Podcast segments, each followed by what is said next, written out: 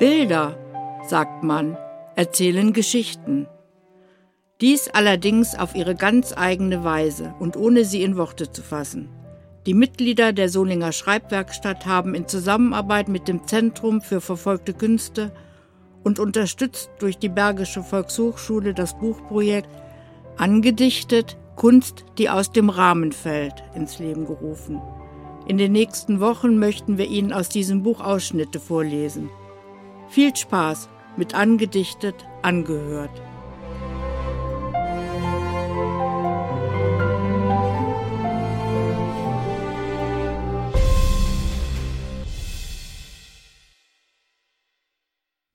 Zucker von Stefanie Schlüter. Ein Geschmack von Begierde liegt in der Luft. Welch betörender Duft. Tauche ich hinein, beginne ich zu sein. Ohne zu berühren, öffne ich die Türen. Möchte dich riechen, schmecken, mich in deinen Armen verstecken deinen Mund anfassen. Sollte ich es lieber erlassen? Dich berühren und tief in mir spüren. Mich in deinen Augen versenken. Mich dir voll und ganz schenken. Kann die ganzen Bilder sehen und dir dennoch widerstehen. Süß ist die Energie, die hier fließt, sich allein in Gedanken ergießt. Ich genieße völlig ungeniert. Heller Funke brennt, doch nichts passiert. Du fragst, was macht dich froh? Ich sage ach, nur so.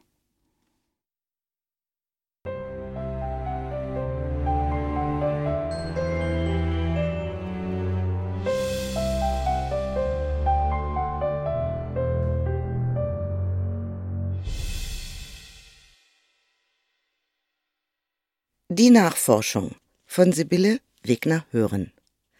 Als sie sich das Bild Kriegsgefangene von Heinrich Siebmann Öl auf Leinwand aus dem Jahre 1945 aussuchte, um eine Geschichte dazu zu schreiben, ahnte sie nicht, was auf sie zukommen würde. Im Museum hatte sie vor dem Gemälde verharrt, weil ihr bei der Betrachtung ihre Großväter einfielen. Beide waren in russischer Kriegsgefangenschaft gewesen und erst spät zu den Familien zurückgekehrt, versehrt an Leib und Seele. Der eine, am Kopf schwer verwundet, war bald erblindet. Der andere wurde zwar wieder am Körper heil, aber seine Seele hatte sich verhärtet. Beide blieben Gefangene wie die Figuren auf dem Bild, dunkel, bedrückt, geisterhaft und Schatten ihrer selbst aber es sollte eine Geschichte zu dem Bild werden. Zu Hause setzte sie sich vor den Rechner, links das Bild, rechts die leere Seite. Nichts. Eine unsichtbare Sperre tat sich auf. Kein Wort wollte vom Kopf in die Finger fließen. Stattdessen ein unbestimmbarer Druck auf der Brust. Sie beschloss erst einmal über den Künstler mehr zu erfahren und über das Gemälde, um sich seiner Intention zu nähern. Googeln des Malers brachte ihr zwar die Lebensdaten, geboren 1904 in Mülheim, gestorben 2002 eben da, und den Hinweis, dass er nach dem Krieg Mitbegründer der Künstlergruppe Junger Westen war und in Mülheim gewirkt hatte. Über Querverweise fand sie sein Hauptwerk in Bildern in einem Museum und einer Galerie, eindeutig abstrakt, zur Stilrichtung Konstruktivismus gehörend was der Richtung ihres Bildes nicht mehr entsprach. Wie war er auf Kriegsgefangene gekommen? Was hatte er erlebt? In seiner Vita stand von 1941 bis 1945 als Soldat in Belgien, Frankreich, Italien Gefangenschaft. Gefangenschaft wo? Wie lange? Bei welchen Alliierten? Hatte er die von den Deutschen errichteten KZs und die fremden Zwangsarbeiter gesehen? Bezog sich sein Bild darauf? Oder war er es selbst auf diesem Bild? Offene Fragen. Sie ging zu Bett. In dieser Nacht träumte sie von ihrer Oma Else. Die Großmutter saß wie früher am großen Esstisch. Vor sich einen zusammengehefteten Stapel vergilbter DIN A4-Blätter, mit Schreibmaschine beschrieben. Nun schlug Else den Hefter auf und blätterte, verharrte auf einer Seite und blickte auf. Sie wollte etwas sagen zu Oma, sie begrüßen, ihr sagen, wie sehr sie sie liebte und immer noch vermisste. Aber aus ihrem Mund kam kein Laut. Das Bild verschwand. Sie wachte auf, gerädert, verwirrt, mit einem inneren Schmerz. Ihre Oma, die sich von den Misshandlungen und Entbehrungen der Gefangenschaft nach dem Krieg nicht wirklich wieder erholt hatte, war viel zu früh gestorben. Die freien Momente der nächsten Tage standen ganz unter dem Thema Recherche. Verschiedene Suchmaschinen boten nur das, was sie schon gefunden hatte, und keine weiterführenden Erklärungen oder Antworten auf ihre Fragen. Dann stieß sie auf einen Hinweis auf ein Buch Erinnerungen werden wach. Zeitzeugenberichte aus Mülheim an der Ruhr 1933 bis 1945 von Barbara Kaufhold. Da das die Heimatstadt von Siebmann war, hatte er in diesem Band 2001 ein Vorwort geschrieben. Sie war sofort elektrisiert.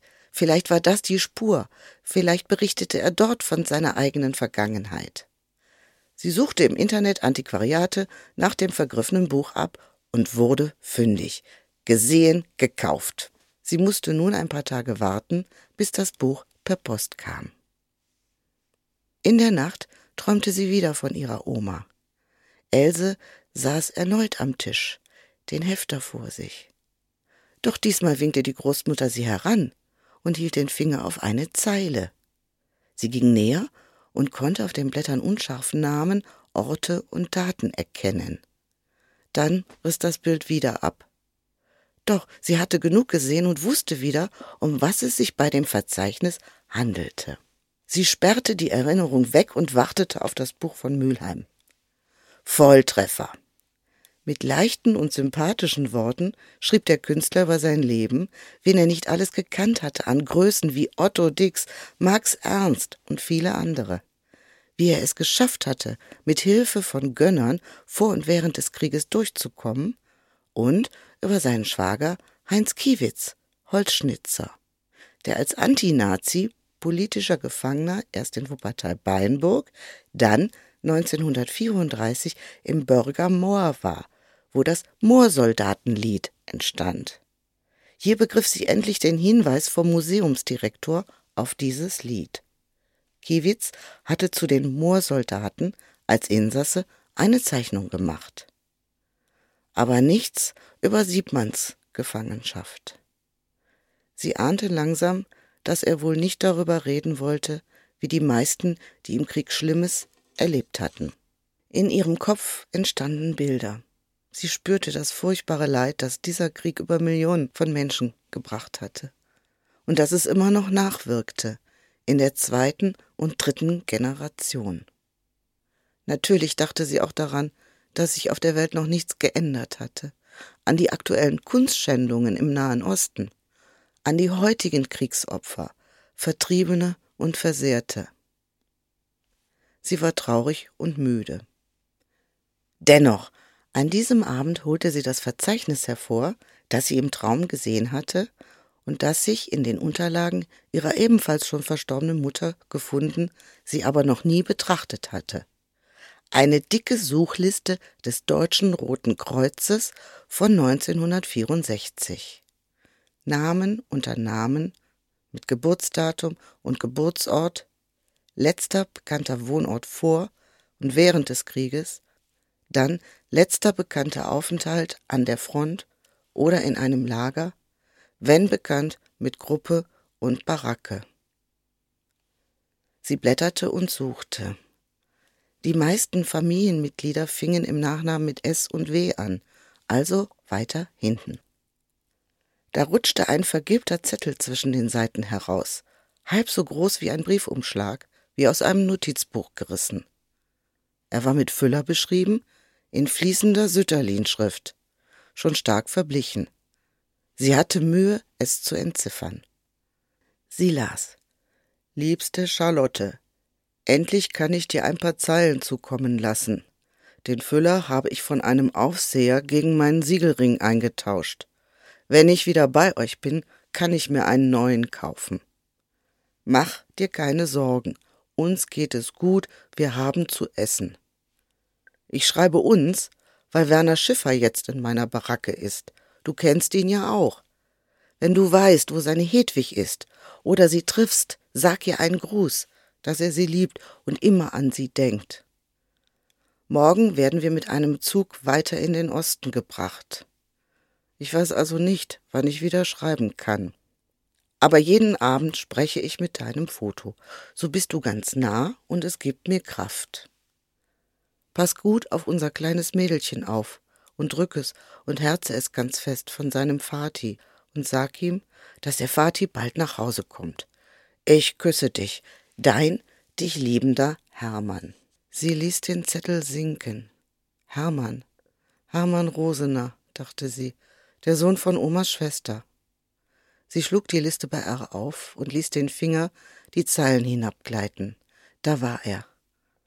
Rosener Hermann, geboren am 12.12.1921 in Schiffelbein, Kreis Belgard, Pommern, vermisst. Letzter bekannter Ort, nur ein Strich. Der Brief hatte seine Frau nie erreicht, war stattdessen bei Oma Else gelandet. Wahrscheinlich, weil Charlotte im Osten blieb und Else mit Kindern sich vor der Teilung schon in den Westen zu Verwandten durchschlagen konnte und ihre Adresse bekannt war. Sie wusste, dass Charlotte immer auf die Rückkehr von ihrem Hermann gewartet hatte. Ob die Tochter Christine, das Mädelchen von damals, von dem Brief wusste? Nach Oma Elses Tod hatte vielleicht keiner mehr an den Brief gedacht. Morgen würde sie sofort in Magdeburg anrufen und Christine davon berichten und ihr, wenn sie wollte, mit einem Besuch verbunden, den letzten Brief des Vaters bringen. Endlich. Sie atmete tief aus, stand auf und zündete im Gedenken eine Kerze an.